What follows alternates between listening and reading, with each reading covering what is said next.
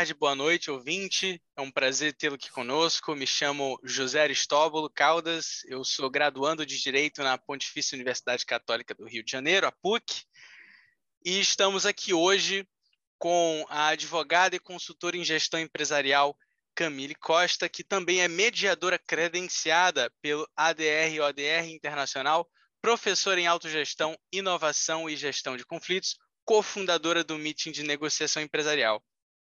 E também estamos aqui com o Marcelo Girardi, que é sócio-diretor do M9GC, treinamento e consultoria em resolução de conflitos, cofundador do Meeting de Negociação Empresarial, membro fundador do ICFML Brasil, mediador avançado do ICFML professor em gestão inteligente de conflitos em diversas organizações públicas e privadas. Fazendo uma breve adição aqui, o meeting de negociação é uma competição que acontece tanto no Brasil quanto no mundo, em que pessoas do mundo inteiro se reúnem para negociar casos fictícios e pôr em prática os sete elementos de negociação. É, o meeting ele é a etapa brasileira da competição internacional Perfeito. de negociação então, é exatamente o que você falou, envolve casos uh, fictícios para colocar em prática né, a teoria da negociação baseada em princípios, negociação baseada em interesses. Então, é um ambiente onde se aprende o famoso do learn by doing, né? aprende fazendo.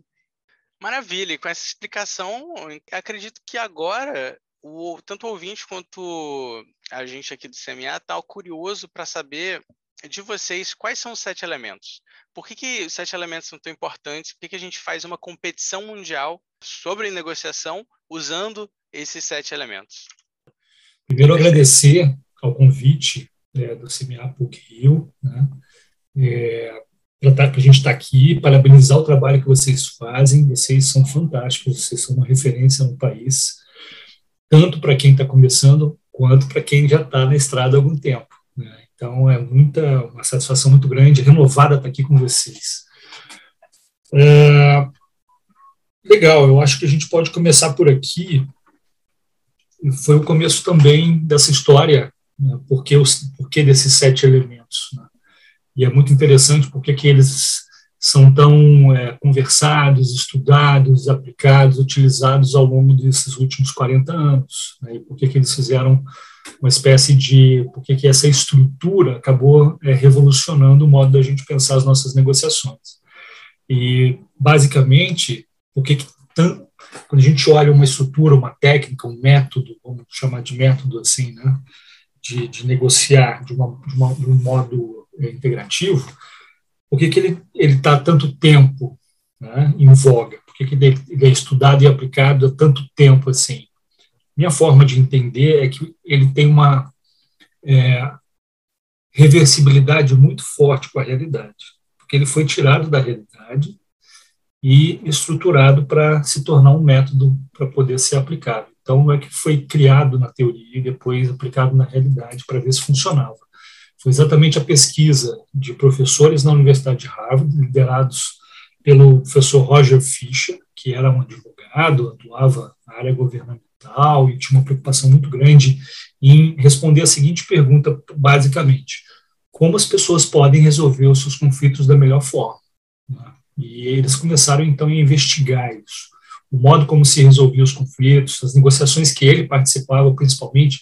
É, ele percebia que as pessoas deixavam é, muitas oportunidades na mesa. Os acordos eram feitos de uma maneira muito aquém do que era possível se conseguir. Né? Os, as convergências, quando aconteciam, né, eram muito pobres.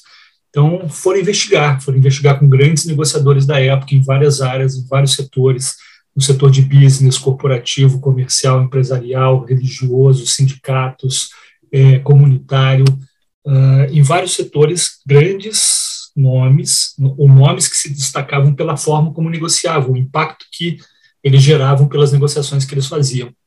Então, eles começaram a investigar e verificar, entrevistar e acompanhar esses negociadores e tentar verificar se esses negociadores faziam algo que era possível de identificar como um padrão. Será que eles fazem, né, nessas várias áreas, uh, esses vários contextos, eles seguem, vamos dizer assim, algo que pode ser identificado como um padrão? E é exatamente isso que aconteceu. Eles faziam, conseguiam bons resultados, mas não sabiam explicar que método, que técnica que eles utilizavam. Eles sabiam dizer, olha, eu quando estou numa situação de passe, normalmente eu vou por aqui. Quando eu começo uma negociação, eu antes de começar, eu penso nisso e naquilo. Quando eu vou me preparar, eu vou nessa direção. Quando eu vou apresentar algo que é importante, eu faço né, determinados movimentos. Quando eu vou pensar nas opções que a gente poderia colocar sobre a mesa, eu antes tento investigar o que, que o outro está pensando, o que, que o outro está sentindo, como ele está vendo aquela situação, o que, que é importante para ele. E isso me ajuda a pensar em opções que depois fazem mais sentido para todo mundo. Está vendo? Essas conversas que foram sendo anotadas e pesquisadas e, e identificadas, depois eles perceberam que esses grandes negociadores faziam, mas não sabiam estruturar isso, não sabiam colocar isso como um método. Né? Assim, não sei a técnica que eu uso, eu faço isso. E aí eles perceberam a necessidade de transformar isso, então, num, num estudo que pudesse organizar esse, esses movimentos todos num método. Identificaram que, em comum, todos eles, todos esses grandes negociadores, essas negociações, esses movimentos, em comum, tinham sete elementos que eram como se fossem universais de todas as negociações que pudessem dar um, um salto, né, conseguir ter resultados diferenciados. Então, é daí que nasce, vamos dizer assim, né, a, a importância, porque é, a gente chama de sete elementos, mas poderiam, a gente podia ter dado qualquer outro nome. Né, é que eles tiveram que organizar em, em algum momento e falar, olha, foi isso que a gente descobriu, né, foi isso que a nossa pesquisa evidenciou. E aí a gente já já percebe que as pessoas fazem isso, elas só não tinham estruturado isso de algum modo. Então, basicamente, vamos dizer assim, é, quando a gente fala da competição, quando a gente fala do meeting, a gente está falando de criar a oportunidade para as pessoas, em face de uma situação problemática ou uma oportunidade ou uma combinação dos dois, poderem aplicar formas de convergir, de integrar interesses de modo inteligente, de um modo que é, gere ganhos continuamente. É, basicamente, uma introdução muito rápida, mas sintetizando, saiu da prática para a teoria. Por isso que é tão válido, por isso que funciona tão bem, porque de fato as pessoas já faziam e já fazem isso. Quando você vai estudar os, o método, você percebe, não, isso aqui eu faço, isso aqui eu conheço alguém que faz, isso aqui eu já vi alguém fazendo também. O que eles fizeram foi estruturar, como se diz né, na metodologia, estruturar o bom senso, estruturar o senso comum, daquilo que funciona. Camille, o que, que você acha disso?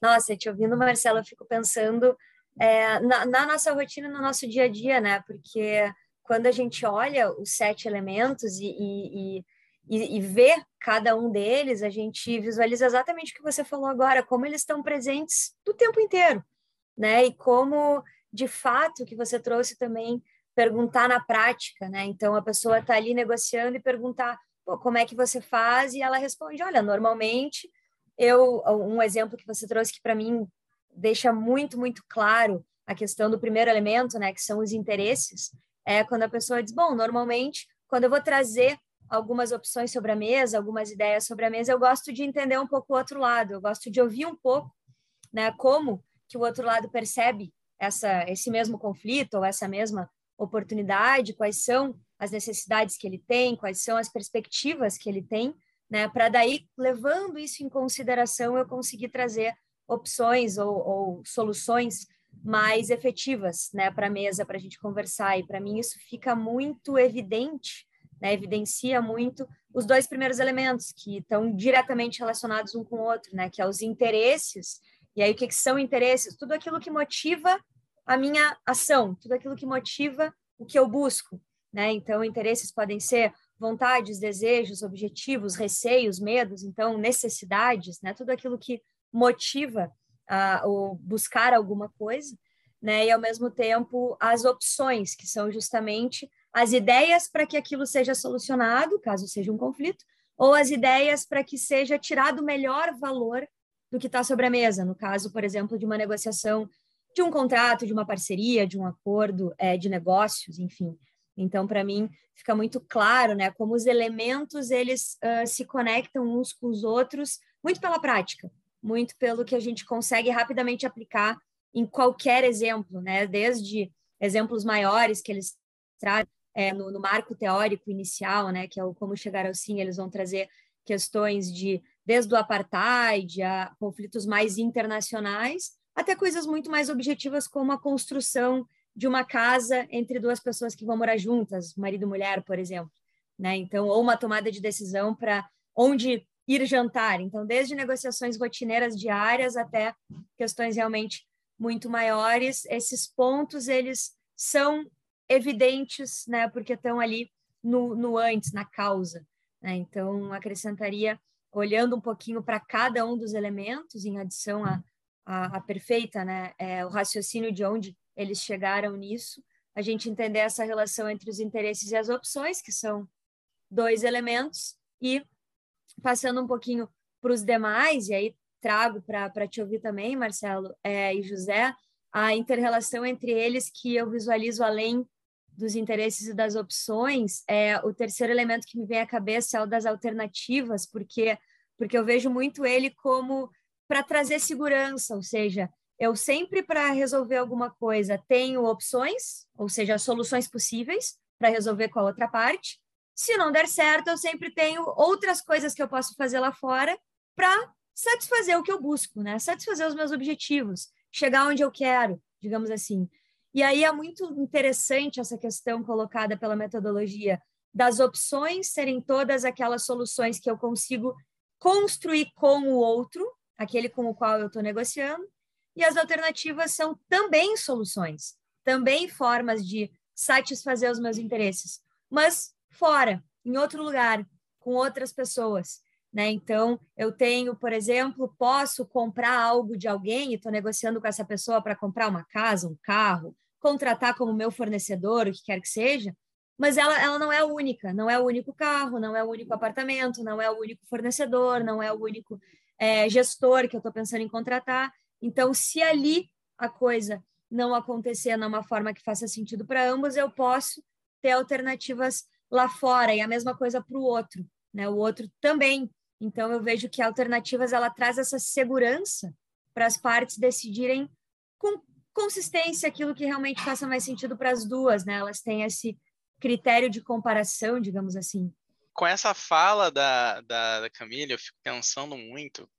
A gente sempre fala de duas partes, né? E geralmente no mundo, ah, ou dentro da justiça, é, ou em outras situações também, a gente vê muito partes que se colidem, partes que estão sempre é, lutando entre si para conseguir uma coisa, né? Então a gente acaba vendo muita barganha acontecendo. Oh, não, olha só, é, eu só faço isso com essa e essa condição e a pessoa não abre um pouco a mente para ver opções, né? E também não, não pensa na, na segurança que precisa com as alternativas. Eu fico pensando sobre a correlação e a codependência, a interdependência que as partes desenvolvem durante qualquer relacionamento, seja é, um relacionamento profissional, um relacionamento de, de amizade, amoroso mesmo, você sempre tem uma interdependência com a pessoa, né? E eu fico pensando como que a gente trabalha essa interdependência uh, com os sete elementos, né? Como que a gente consegue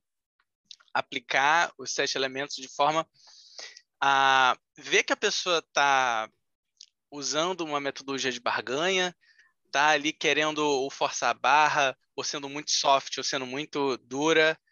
É, como que a gente olha para essa situação e consegue. Não, tudo bem, olha só, eu vou aplicar a metodologia aqui e ali e eu vou tentar é, melhorar essa situação, vou tentar conduzir essa negociação para que eu possa, enfim, uh, mostrar que aquilo que a gente quer é possível.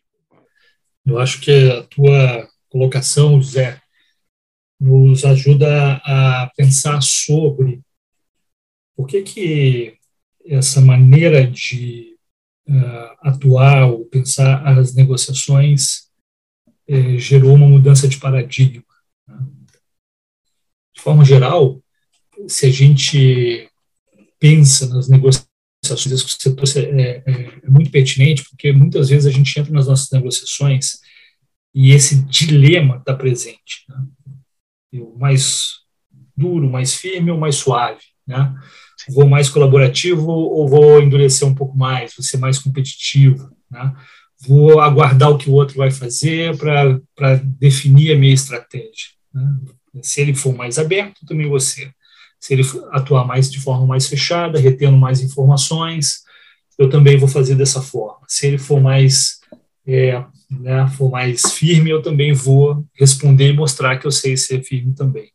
É, é o, esse é o pensamento é, tradicional de se olhar para as nossas negociações.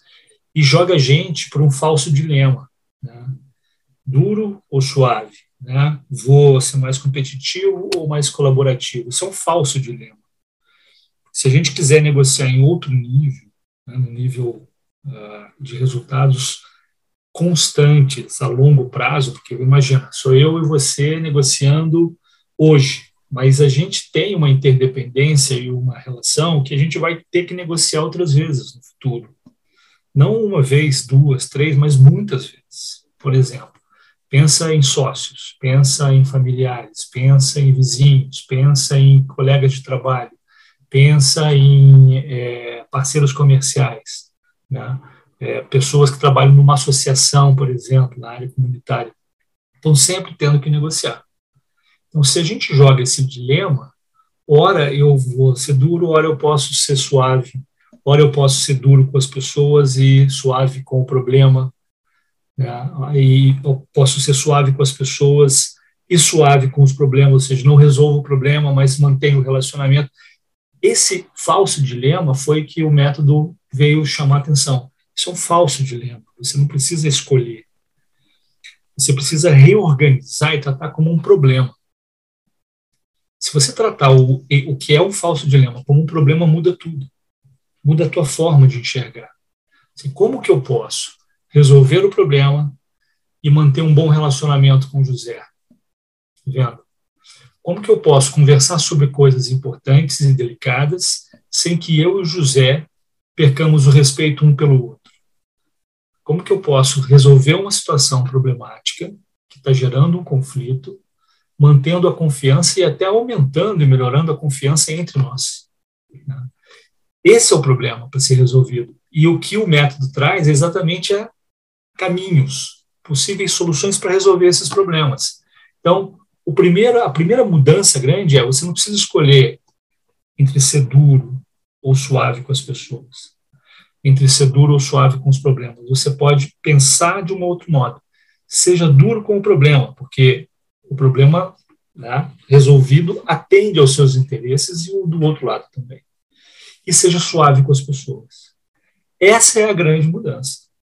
Né? Você mantém um bom relacionamento para exatamente conseguir um bom resultado. São dois R's. Você não precisa botar o R maiúsculo em um dos lados só. Você pode botar nos dois Resultado é importante. Relacionamento é importante. O que, que o método veio trazer? Se você não se dá conta que o relacionamento é que vai qualificar o seu resultado, você vai ficar muito inconstante nas suas negociações. É exatamente reforçar o relacionamento para conseguir bons resultados. E aí entra os elementos. O, complementando o que a Camille já começou, né? que vão exatamente fortalecer a nossa capacidade de conseguir bons resultados são comunicação e relação, que tem a ver com pessoas. Tem a ver com o primeiro princípio, né? vamos dizer assim, que essa metodologia, esse pano de fundo chamado princípios, né, que nos norteiam para falar, olha, fica de olho nisso aqui, que essas referências são importantes. Uma referência fundamental é separe as pessoas do problema. Separe o modo como você trata o problema do modo como você trata as pessoas. A maneira como você se comunica deve ser uma maneira clara, objetiva, deve ser de, de mão dupla. Você tem que falar, mas você tem que ouvir também. Senão o outro não vai entender que as coisas estão funcionando. Né? Nem você, quando você também não consegue falar. Então você tem que criar e gerar o processo para que haja uma comunicação produtiva, construtiva. E você tem que levar em consideração também a relação, que é o outro elemento. A relação tem a ver com respeito. Eu posso discordar de você veementemente, eu posso pensar diametralmente oposto né? uma direção diametralmente oposta da, da, sua. Isso não significa que eu tenho que perder o respeito por você e vice-versa. E eu preciso manter o respeito exatamente para conversar sobre as divergências. Esses dois elementos vão sustentar a conversa sobre os interesses, sobre as opções. Né? Como que a gente sai daqui? Como a gente resolve isso? O que é importante para você? O que é importante para mim? Como é que você está vendo a solução dessa situação? Se não tiver um bom pilar, né? bons pilares de comunicação em relação à tendência dessa conversa ir para o lugar que você falou. Ó, eu vou né, é, colocar de um modo que eu estou simulando que aquilo é importante para mim, quando não é. Estou tentando forçar você a ir numa direção toda vez que eu forço você e coloco você na parede, o relacionamento fica prejudicado, tá vendo? Você tende ou a fugir embora ou a né, responder de volta na mesma, né, ou ceder ou competir, tá vendo? Eu vou levando a negociação para um lugar assim de, de alto risco para impasse, de alto risco para que quando a gente for negociar de novo as coisas não sejam tão construtivas. Aí nesse, né? nesse cenário a negociação se torna quase um jogo de poder, né? Quem quem força mais, quem aguenta mais, né? E é não um é esse o objetivo, né? Exatamente, é um jogo de poder. É interessante que você falou, porque é um jogo de poder unilateral. Sim. As pessoas estão disputando, né, Camille? Quem tem mais poder? E no jogo colaborativo, é como que a gente pode juntos ampliar o nosso poder de conseguir aquilo que é importante para a gente, não só hoje, mas continuamente. Então, essas respostas desses problemas que eram vistos como dilemas e foram percebidos assim, são falsos dilemas, você não precisa escolher. Você pode sair daí. Se você tiver que escolher dentro de um dilema, você vai sempre escolher ou vou ser suave ou vou ser duro. Né? E aí não é, o problema é como conseguir resolver o problema, conseguir o resultado e manter um bom relacionamento.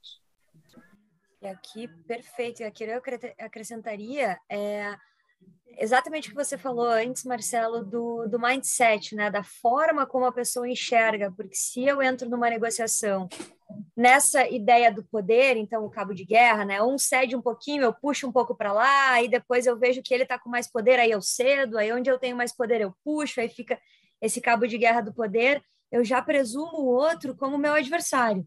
Né, que eu tenho que tirar alguma coisa dele para ter para mim, a ideia do soma zero, que é outro falso, né, uma outra falsa concepção, que para eu receber, alguém perde né? Que a soma é zero. Então, se eu ganho um, alguém perdeu um, mais um aqui, menos um ali. Né? Não existe mais um e mais um também, não existe criar valor, né? E sempre um tira do outro, o outro vira o meu adversário, né? E aí eu não cogito que, não, peraí, eu estou negociando, é quase que eu estou negociando contra, né? A gente não se dá conta que a gente negocia com o outro e não contra o outro. Então, no momento em que muda a perspectiva, muda o meu comportamento. E eu fico pensando muito na, na rotina, né? Quando a gente enxerga o outro como ah, adversário, é, é, um, é um tipo de postura. E quando a gente enxerga o outro como, não, essa pessoa, por algum motivo, construiu uma relação de parceria, de trabalho conjunto, então eu já vou disposta a sentar junto e resolver juntos. E alguém que, por algum motivo qualquer, tem alguma questão que eu já coloco como tem mais poder do que a minha empresa ou menos poder do que a minha empresa, ah, vai ter mais condições de levar ou vai ter menos condições de levar, eu já coloco eu contra o outro e já entro na negociação com essa perspectiva de que, hum, peraí, deixa eu organizar minha oratória aqui para conseguir passar exatamente a mensagem estratégica que eu quero passar. Poxa, desconecta completamente da realidade. Aquilo que você trouxe Marcelo, no início, da reversibilidade, né, de algo ser refletir na realidade, deixa de acontecer, né? Porque eu entro na negociação com muitos melindres tentando identificar por onde ir sem a realidade. Então, eu acredito que esses dois elementos que você trouxe da comunicação e da relação são os pilares, né? E, e um outro que me veio na cabeça que, na minha perspectiva, acaba sustentando a possibilidade de trabalharmos juntos é quando a gente tira as nossas subjetividades no sentido do que eu acho melhor, ou o que eu prefiro, ou o que é subjetivo a partir do que eu penso e coloco o que o elemento, o que a metodologia traz como elemento da legitimidade, né, que é um critério independente ao que ambos pensamos, né? Então a gente não vai decidir com base no que o que a Camille acha mais justo ou no que o José prefere. Não, acha mais justo e prefere com base em quê? Né? A partir da onde? Então, eu vejo que os critérios objetivos, né, o elemento da legitimidade, ele vem justamente para cuidar e manter a relação e a comunicação. Porque é no momento em que a minha tomada de decisão leva em consideração algo que eu penso e não comuniquei, ou que eu penso e não necessariamente é independente a, a ambos, né? Pode ser que eu justamente junte a pessoa do problema de novo. E aí, por exemplo, a gente está para tomar uma decisão temos alguns valores sobre a mesa e eu escolho o valor X porque é o mais razoável. Aí o outro lado pensa: ah, bom, então a Camille acabou de dizer que o valor X é mais razoável. Ah, olha como isso fala da Camille. Alguém que pensa que esse valor é razoável só pode pensar também que isso, isso, isso, isso. O que, que eu acabei de fazer? A pessoa me misturou com o problema. Agora, a forma da Camille pensar virou o problema de resolver o impasse. Ao passo que se eu trago, ao invés de o valor X porque é mais razoável, eu trago o valor X porque é a prática de mercado. Porque foi o valor que a gente, com base no percentual que a gente negociou nos nossos últimos contratações. Porque normalmente é assim que as áreas relacionadas nesse tipo de impasse resolvem. Bom, independente ao que a Camille pensa, algo que vem independente as duas partes. Então, eu penso sempre nesse elemento da legitimidade como o que auxilia na sustentação né, da, da comunicação e da relação e mantém o problema separado da pessoa. Né? Então, as pessoas estão juntas, conversando, identificando, para conseguir criar soluções juntas e tomarem decisões também que lhes dê segurança. Né? Então, a legitimidade é aquilo que depois, quando, por exemplo, se eu sou o diretor de uma empresa, estou negociando, depois eu levo para o meu board, eu posso justificar. Né? Eu posso dizer, olha, a decisão foi legítima, porque ela foi baseada nesses critérios. Valor de mercado, uh, práticas passadas nossas, ou questões relacionadas ao mesmo segmento de atuação, e aí o board consegue, ah, legítimo, legítimo, não à toa que o nome do elemento é justamente esse, né? O critério de legitimidade. Então, eu, eu sinto que como eu falei antes, os sete elementos eles não existem sozinhos, né? Eles estão nessa unidade que trazem justamente a, a realidade. Então, é de novo, não à toa, como o Marcelo comentou, que eles não são da teoria para a prática, e sim da prática para a teoria, né? Algo que já acontece, a mesma coisa quando uh, a gente olha o livro, é a sensação, né? O livro, a, a referência, enfim, os cursos, a gente tem essa sensação que, poxa, eu já faço isso, mas não tinha estruturado ainda dessa forma, né? Então acho que o grande, é, o grande, a grande potência, na verdade, da, da metodologia dos sete elementos, do que o Roger Fisher conduziu com a sua equipe lá atrás, foi conseguir trazer isso tudo para a consciência, né? A gente tira do improviso, digamos assim, tira do vou fazendo, mas não sei muito bem porquê, só vou jogando a coisa e traz para a consciência, né? Então a gente pode organizar a condução das nossas negociações tendo como base, não à toa que são quatro princípios e não 20, né? são sete elementos, não 50. Né? Então, são coisas que os, cabem numa mão, se a gente for pensar que os cinco princípios mais elementos, né? a gente tem, como a gente já falou agora, os interesses, as opções, as alternativas, os critérios e mais um que daqui a pouco a gente fala, cabem numa mão. E os outros dois, relação e comunicação, como o Marcelo falou, são necessários para essa roda girar da outra mão. Né? Então, é como se tudo cabe numa mão, é tudo simples e uh, dinâmico de enxergar. Né? Então, acredito que daí vem também essa utilidade e praticidade da, da metodologia. Né? Inclusive, é, agora eu fico curioso com esse comentário dos quatro princípios e sete elementos, justamente porque no início, quando a gente leu Como Chegar ao Sim, a gente vê que os autores eles falam muito de quatro, quatro princípios, né? Como que os quatro princípios, os sete elementos se relacionam? Quem veio antes, o ovo a galinha? Como que isso funciona? Olha, uh, José, é interessante porque os sete elementos estão dentro dos quatro princípios. Né? Então, é como se você pudesse é, ter uma categoria, por exemplo, princípios, que seriam referências, e quando a gente fala em princípios, tem muito a ver com o modelo mental. Né? Como é que você uhum. pode é, fortalecer ou ter uma referência clara de que tipo de modelo mental que pode te ajudar a enxergar um outro mapa das suas negociações. Então, quando você tem quatro princípios, separe as pessoas do problema. Então, é como se fosse uma espécie de regras para as suas negociações serem mais construtivas, principalmente quando o longo prazo está envolvido naquela sua interação. Então, primeira, primeira regra, separe as pessoas do problema.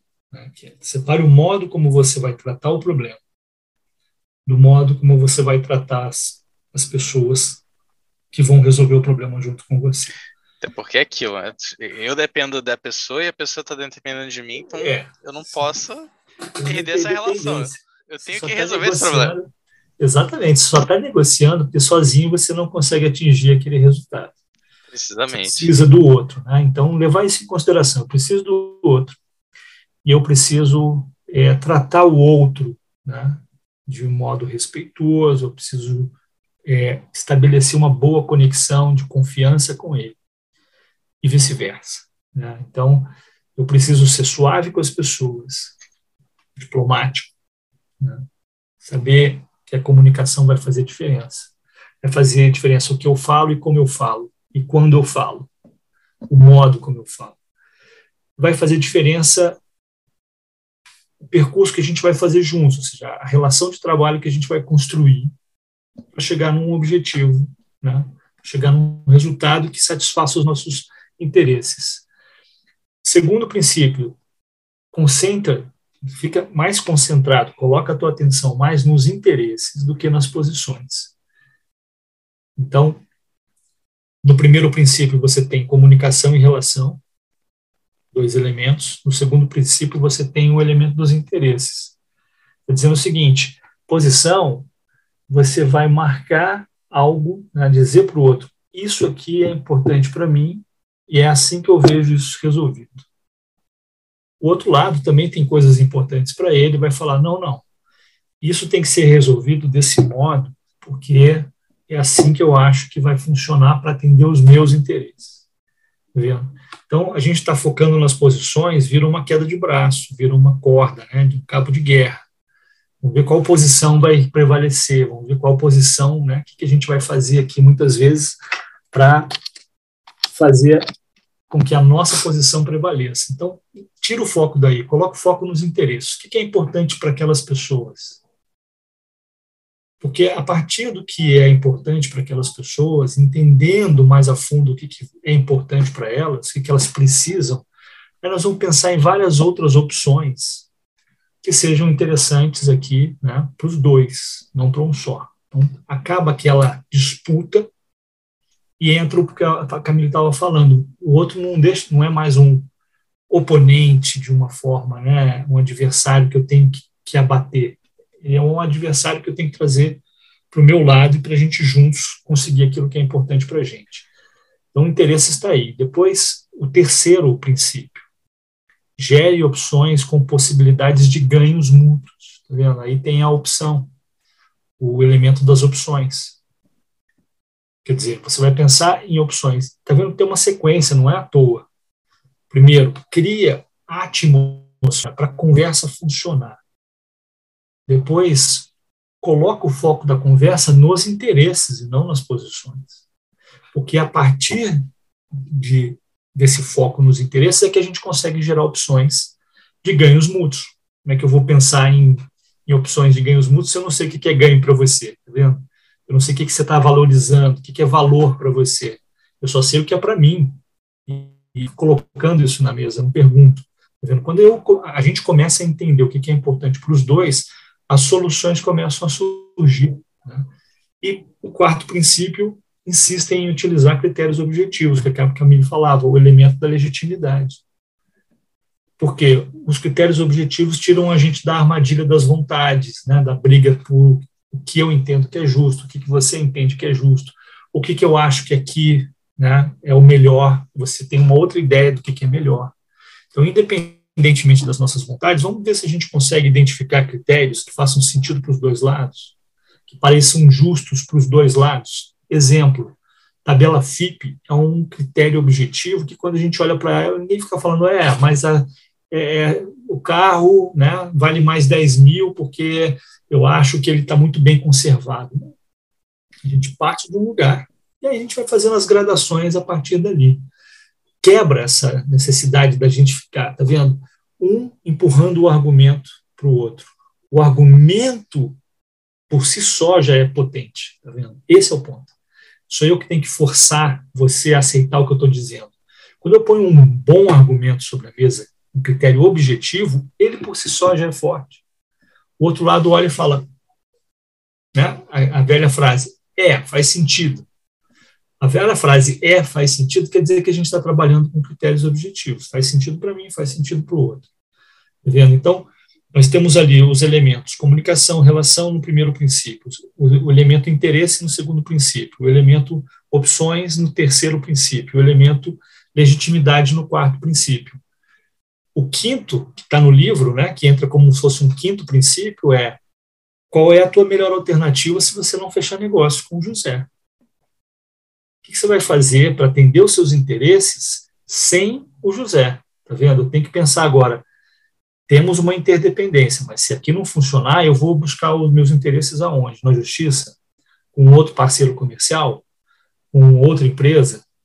com né, um outro marido, uma outra mulher, tá vendo? Você está sempre assim, pensando nas alternativas. Como é que vai ser a outra namorada, a outra cidade, o outro emprego, né? Então, você está negociando um salário, está negociando um emprego, está negociando um cargo.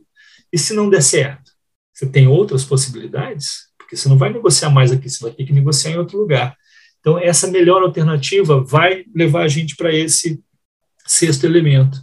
E aí, o sétimo elemento, eu vou passar para Camille, né? Ou seja, tá vendo? Os princípios estão trazendo, é, antes de passar, desculpa, Camille, os princípios eles falam sobre o principal, tá vendo?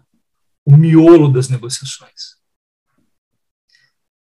Os três, o, o segundo, o terceiro e o quarto, fala do miolo das negociações, que é onde a gente tem que passar a maior parte do tempo conversando sobre os interesses falando sobre e desenvolvendo opções para satisfazer esses interesses, e pensando e trazendo para a mesa critérios objetivos que sustentem a nossa tomada de decisão racional, inteligente, que faça sentido para os dois lados e que seja muito melhor do que a alternativa que a gente tem lá fora.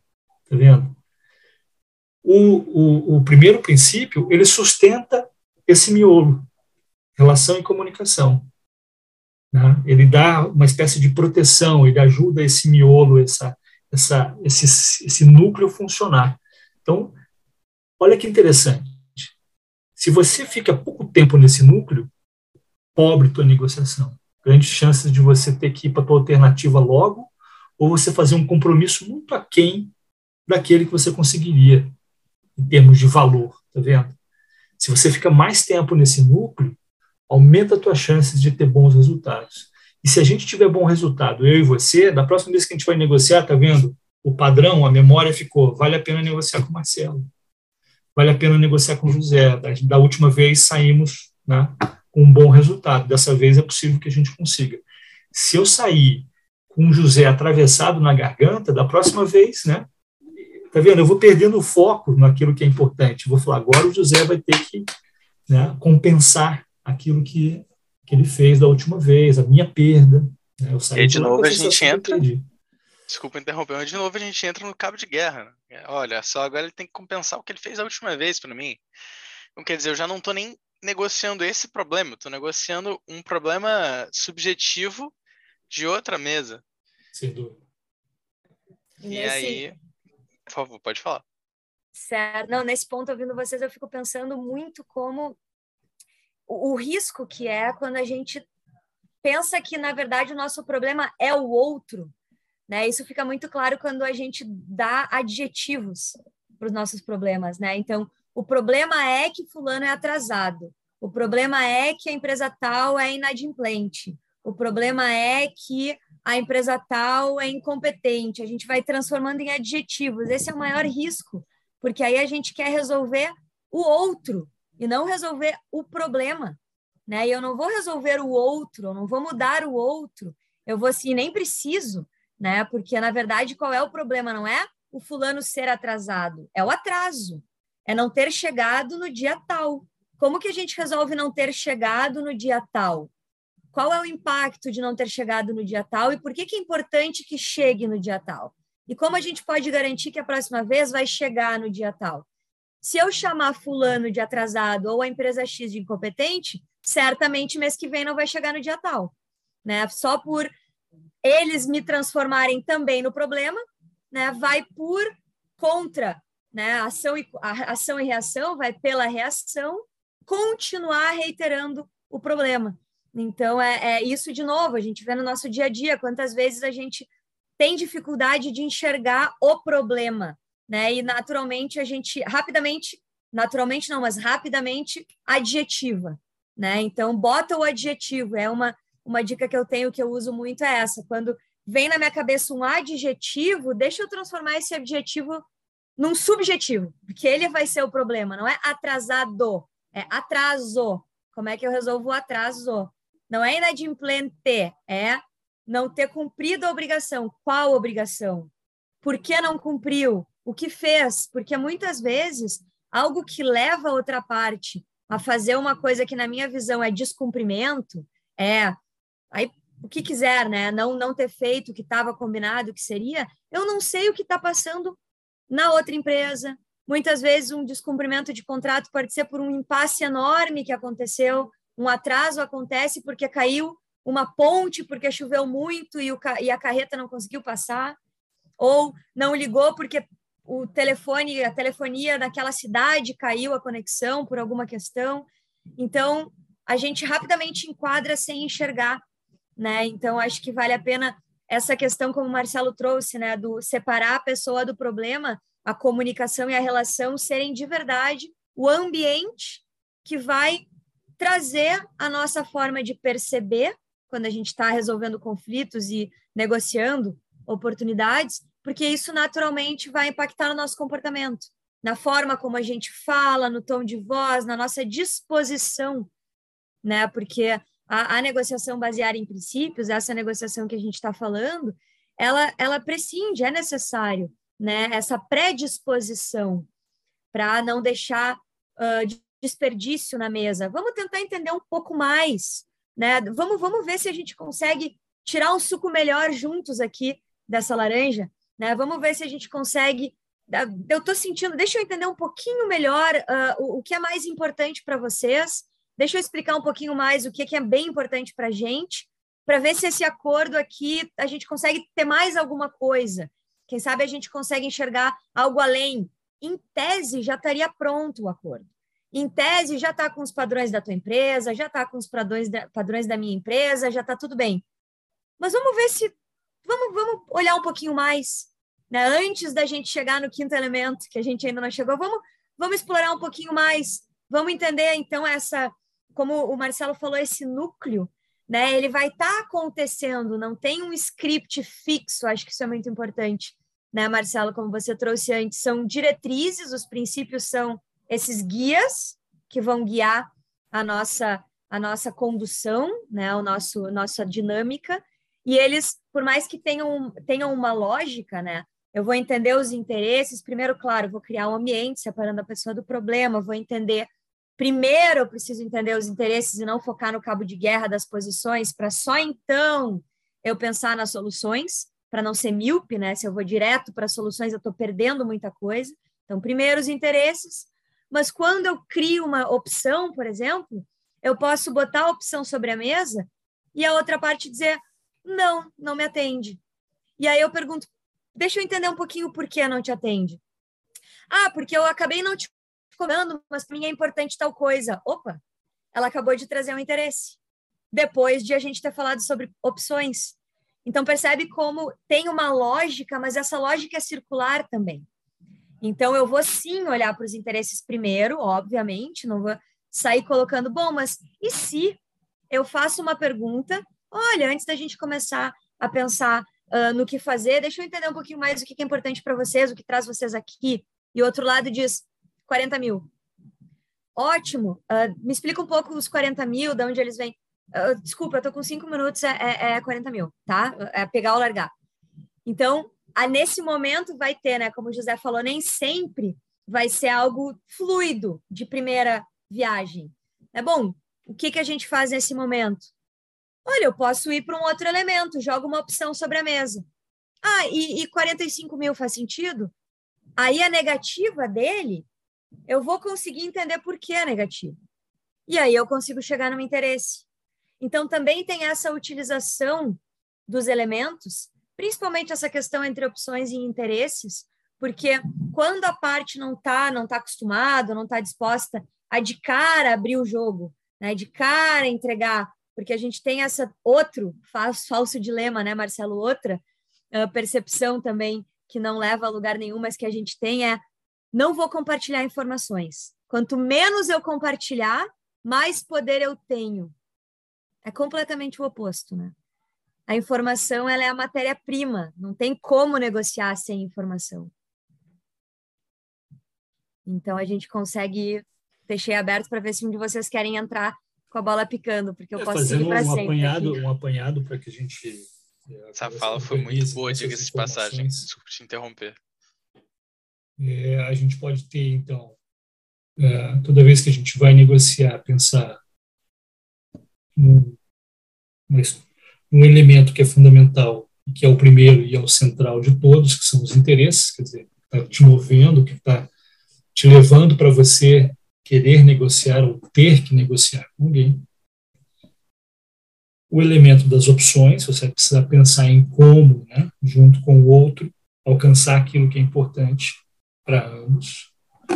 E pode ser, como você falou, duas pessoas, podem ser muitas pessoas ao mesmo tempo, quatro, cinco, seis e o impacto da decisão que você vai tomar vai gerar né, impacto em, em, outras pessoas, né, outros interessados, que também têm que ser levados em consideração. Então, interesses, o que é importante para a gente? Opções, como que a gente alcança, né, como a gente chega né, nas saídas para alcançar e satisfazer esses interesses. Critérios de legitimidade, que sustentam as opções que vão ser colocadas sobre a mesa e que dão, vamos dizer assim, legitimidade também né, para que os interesses sejam atendidos. São esses três critérios, esses três elementos centrais. Dessa conversa, se a gente chega numa convergência, vamos dizer assim, né, em uma ou algumas opções que atendem os nossos interesses, a gente vai para um compromisso, né, que é o sétimo elemento aqui, nesse caso, que a gente ainda não tinha é, deixado mais claro vamos para o compromisso. Né? Esse compromisso ele tem que ter características, ele precisa ser né, mais completo, ele precisa representar os nossos interesses, etc. Se a gente não consegue, a, a gente tem que ir para uma alternativa. Né? Nós vamos para a nossa melhor alternativa que a gente tem fora dessa negociação. Então, esse é o quadro central, tá vendo? Interesses, que é importante. Opções, como a gente atende esses interesses. Legitimidade, o que, sustenta essas opções para que elas funcionem e pareçam justas.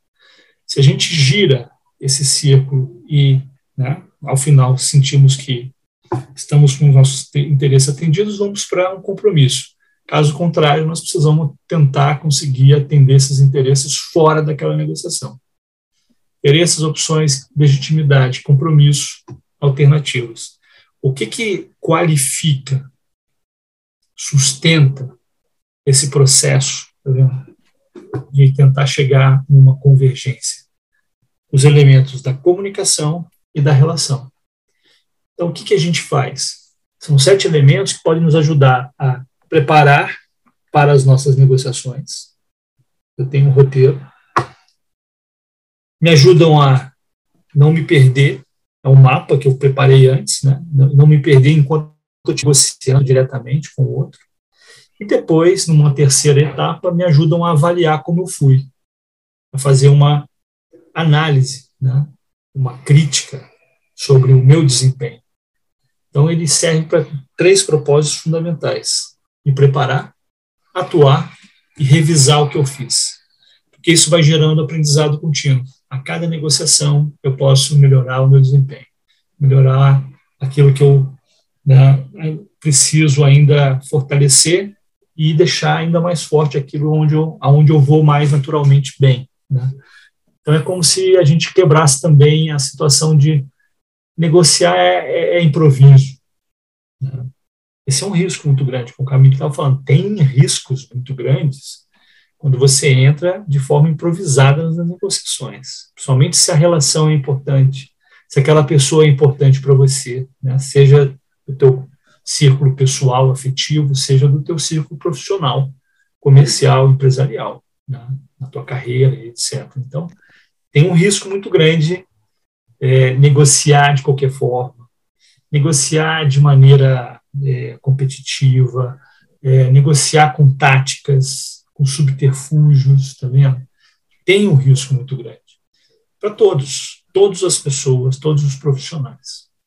Eu gosto muito dessa, dessa, dessa fala, porque eu me lembro uh, lá no livro do Horácio Falcão, Vera Negotiation, quando ele fala que a gente divide as negociações, né? A gente, é, por vezes, tem que negociar a substância, tem que negociar um problema fático, seja dinheiro, seja, enfim, é, coisas materiais, mas, por vezes, a gente está negociando a relação em si, né? E, e, a gente, até, numa certa medida, está muito acostumado a olhar negociações que envolvam é, valores monetários e, ok, entender que elas precisam de uma, de uma, eu preciso ter uma, uma estratégia em termos de é, buscar os interesses, é, evitar as posições, etc.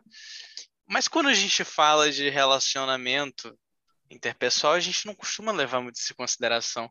E eu gosto de trazer isso para a vida pessoal, no sentido, poxa, eu estou aqui é, conversando com um grande amigo, eu preciso escutar essa pessoa, né? Eu preciso aprender a escutar essa pessoa, seja é, quem seja.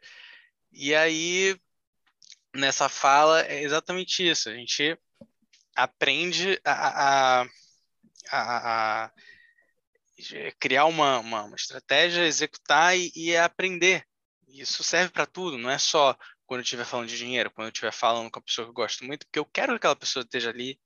É, quando eu estou falando com uma pessoa que eu tenho uma interdependência por outros motivos, ah, que era importante para alguém que é importante para mim. Então, eu preciso é, saber como eu vou me comportar com essa pessoa.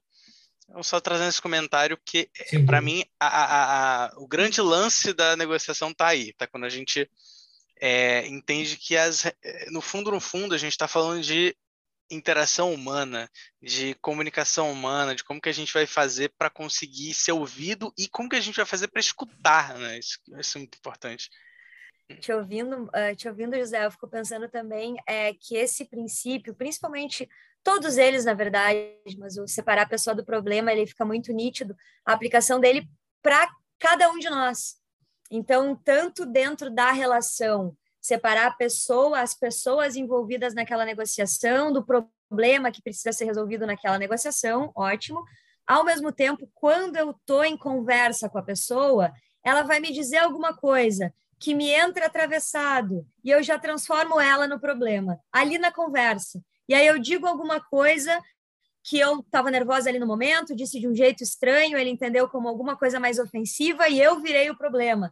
E aí a gente esquece da substância, do problema de verdade que a gente está uhum. resolvendo, seja ele um conflito, seja ele um contrato, enfim, e foca numa briga entre as pessoas. Então eu vou sair dessa reunião tendo conseguido que ele concorde comigo. Não importa, e olha, percebe que ele concorde comigo, e não que ele concorde com o preço do contrato, que é melhor que seja assim, porque é o preço de mercado. Ou que ele concorde com o prazo de entrega, que é importante que seja dessa forma, para a nossa empresa ter margem para os seus clientes. Não, eu quero que ele saia concordando comigo. Aí eu junto à minha pessoa do problema. Isso, como você falou, somos humanos e a gente está falando de interação humana, então, tão importante a metodologia traz essa questão também da autoconsciência. Não à toa que vem logo em seguida o livro do Como Chegar ao Cinco Você Mesmo, né, que o William Uri vai trazer. A primeira maior negociação é aquela que acontece antes das demais, né? É o negociador com ele mesmo. Então, o próprio negociador, quando a gente fala de pessoa física ou a empresa, a organização, quando a gente fala de pessoa jurídica, entender quais são os seus interesses. Né? Então, isso que vocês trouxeram, usando sete elementos na preparação, é conseguir ter essa visão autorreflexiva. Quais são os interesses? Claro, tudo começa com uma posição, quero X. O que me leva a querer esse preço, esse prazo, essa forma de resolver o conflito, esse pedido na ação, né, na, na inicial? O que me leva a esses pedidos? O que eu busco? O que é importante? Né? Então, essa, esse olhar até nesse momento entra o quinto elemento do compromisso, porque ele vai orientar quais são os pontos que eu preciso olhar. No que que eu consigo, no que, no que que eu preciso que no final a gente consiga se comprometer? Quais são de fato os compromissos importantes aqui? Né? Então a gente consegue interagir de novo os sete elementos e o elemento do compromisso, como o Marcelo falou, ele tem essa importância no final para a gente ter clareza que a gente está na mesma página, que estamos assinando uma coisa em conjunto, porque tem aquela negociação maravilhosa, tudo está perfeito, a gente aperta as mãos, no dia seguinte eu ligo para a empresa, poxa, não entregaram o equipamento aqui? Ué, mas não foi isso que a gente combinou? Como assim não foi isso que a gente combinou? Foi exa... Não, a gente não botou isso escrito em lugar nenhum, né? E fica pela percepção de cada parte. Então, a importância desse elemento final do compromisso, tanto para dar a nossa agenda de discussão lá na frente, né? O que que a gente precisa olhar para ambas as partes, quais são os compromissos importantes para cada uma, quanto lá no final.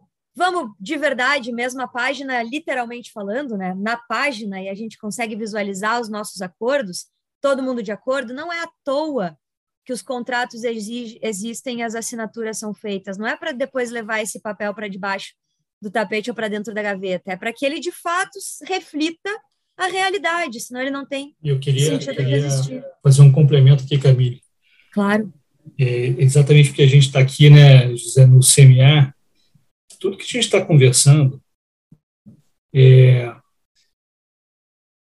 muitas, muitas pessoas vão conseguir e fazem né, diretamente umas com as outras. Pessoas físicas, jurídicas, representadas por pessoas, etc.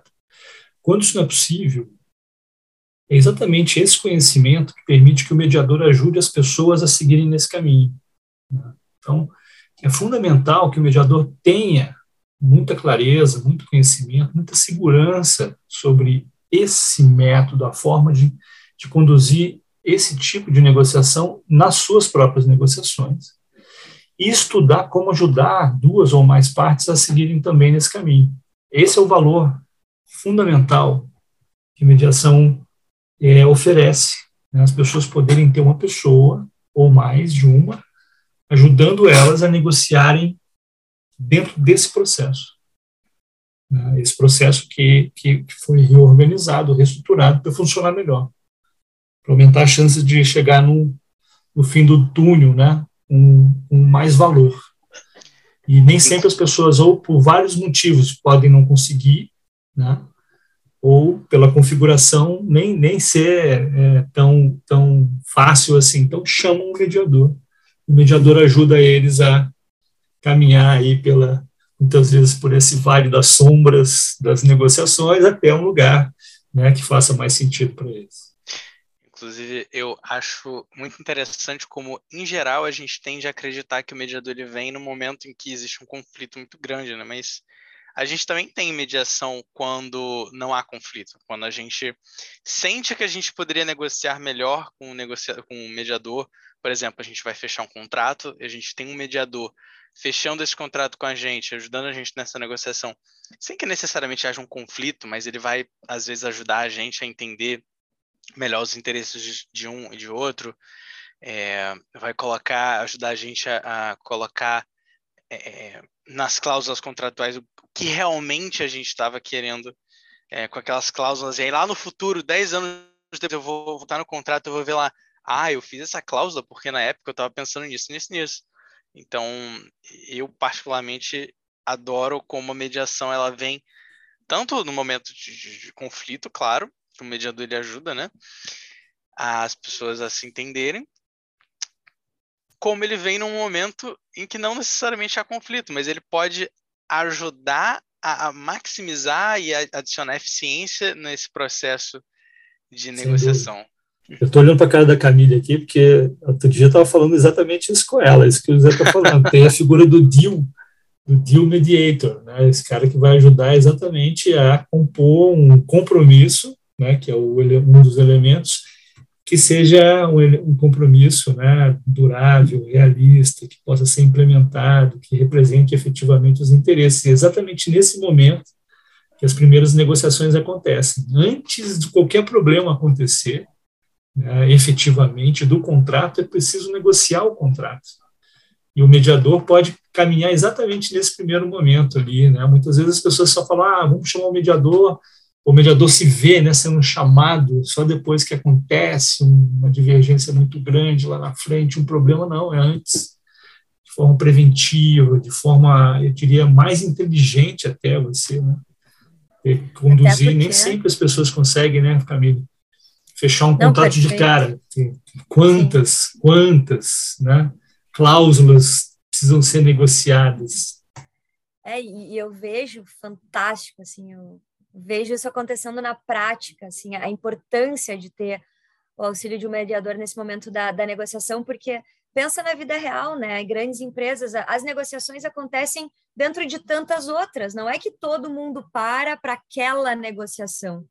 Não, eu estou fazendo no meu dia a dia aquela e mais aquela outra e mais aquela outra. Eu tenho que cumprir vários prazos. Eu sou da área de compras ou de controladoria ou de TI, qualquer que seja, estou de expansão, enfim, estou ali fazendo várias demandas. Daqui a pouco passa uma cláusula, daqui a pouco passa uma questão de, ah, de o que, que a gente vai fazer se o nível, hoje em dia, muito tecnologia, né? Os níveis de serviço do software não chegarem ao necessário. Bom, mas qual é o necessário? Eu perguntei para a área de TI qual era o necessário, ou aceitei 50%, sem saber que 50% fecha todos os meus, sei lá, computadores ali que estão funcionando naquele serviço. Então, o mediador também para auxiliar as partes a utilizarem todo o valor agregado daquela relação, né? Que muitas vezes não é, muitas não, todas quase, não é por mal, é por prazo, é por ritmo, é por prioridades. Então, muitas vezes o auxílio, tanto da metodologia, né, de otimizar o tempo,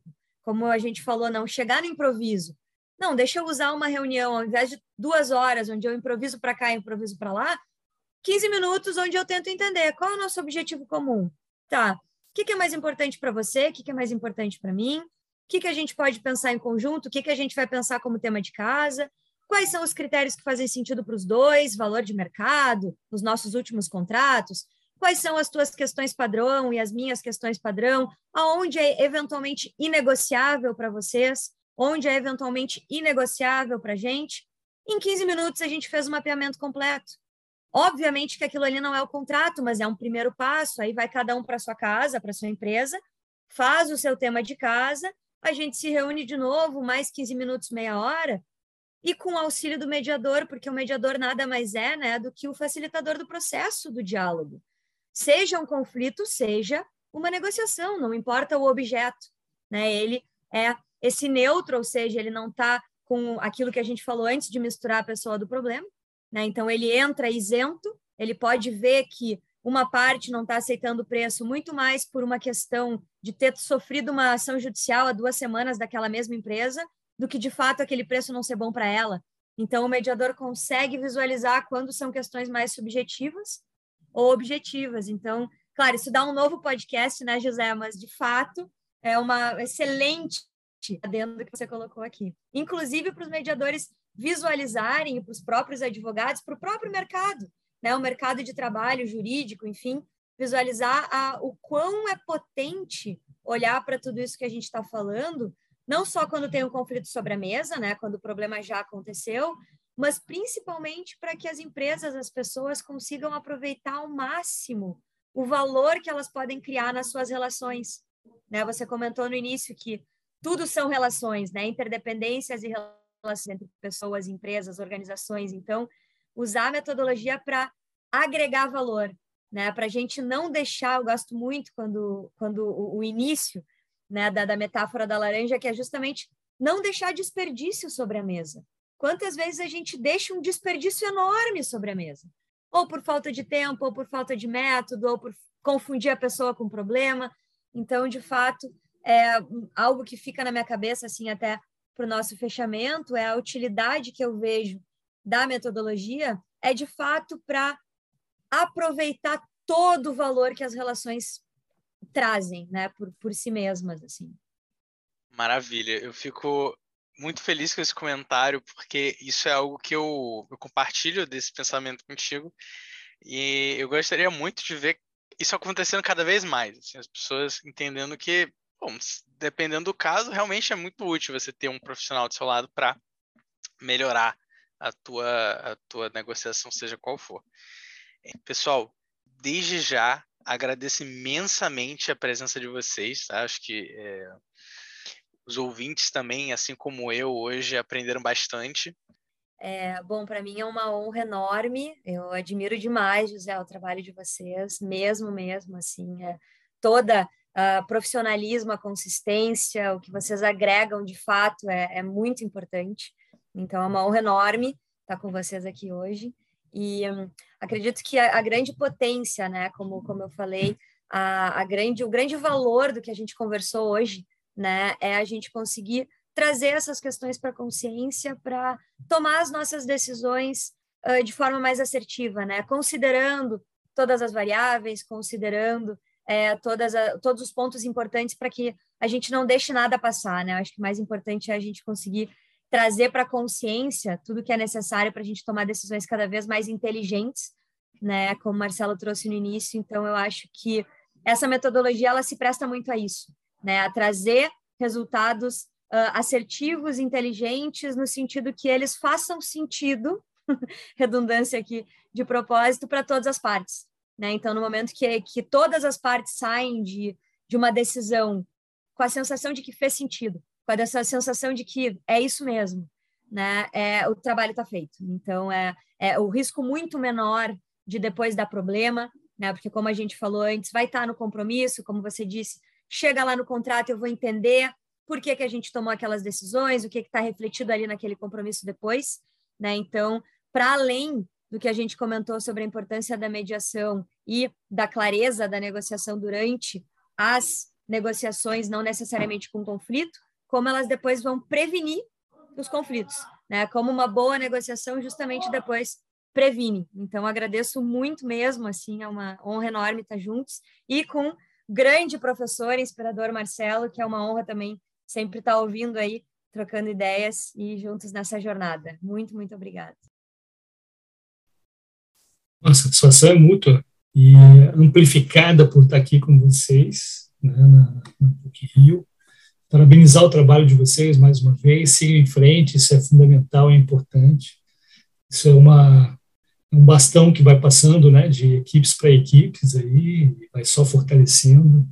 E muitas pessoas que, que mudaram o seu modo de ver e de atuar e abriram caminhos em função do que vocês fazem. Né? Vocês, eu digo a instituição e, e liderada por quem está ali à frente naquele momento. Tem uma pergunta que eu faço sempre assim para os alunos, meus alunos e meus clientes, que é onde você quer estar? Daqui, por exemplo, daqui cinco anos. Onde você quer estar daqui cinco anos e com quem você quer estar? Independentemente da resposta, uma coisa é certa, você vai precisar negociar muito. Para chegar onde você imagina né, que você, você quer, que você ambiciona, que você tensiona, e com as pessoas que são importantes para você. Você vai precisar negociar. E as negociações podem ser pesadas, desgastantes, estressantes, e podem não dar exatamente os resultados que você imaginava. Ao mesmo tempo, as negociações podem ser mais leves, mais construtivas, muito motivadoras, muito empolgantes e dar resultados muito além do que você tinha imaginado. Tem que escolher qual estrada que você vai querer trilhar. É uma, é uma escolha. Não é uma imposição. É uma escolha que vai prescindir de, claro, você é, saber o que, que você vai precisar para chegar até lá. Né? Então, você pode escolher um caminho mais tortuoso, né, que vai aumentar as chances de você é, é, não ter os relacionamentos fortalecidos, né, não, não, não criar ao longo desse caminho uma série de interações positivas e construtivas que vão fazer muita diferença na tua vida com outras pessoas, dentro e fora do trabalho. Ou você pode ir num caminho que vai né, desgastar as relações e diminuir a possibilidade dos bons resultados. É uma escolha. Né? Felizmente, nós temos né, nessa estrada mais interessante, mais leve, mais construtiva, é, ferramentas, técnicas que podem nos ajudar a, a ir nesse percurso. Então, escolheu ir por ali, o passo agora é trabalhar. Né? Conhecer, estudar. O meeting, por exemplo, é uma grande oportunidade de você, em pouco tempo, de forma intensiva, mergulhar nesse tipo de estrada. Né? Conhecer, compartilhar, integrar com outras pessoas né? esse conhecimento, produzir um conhecimento muito válido, de muito valor para o resto da vida. Então, é um convite Sempre, todo dia que a gente acorda, a vida vai te convidar a ir por uma das duas estradas. Né? Então, é uma questão de escolha e de inteligência para saber escolher. Inclusive, é, gostaria de agradecê-los por estar aqui com a gente, construindo, é, nos ajudando a construir a nossa estrada com o CMA.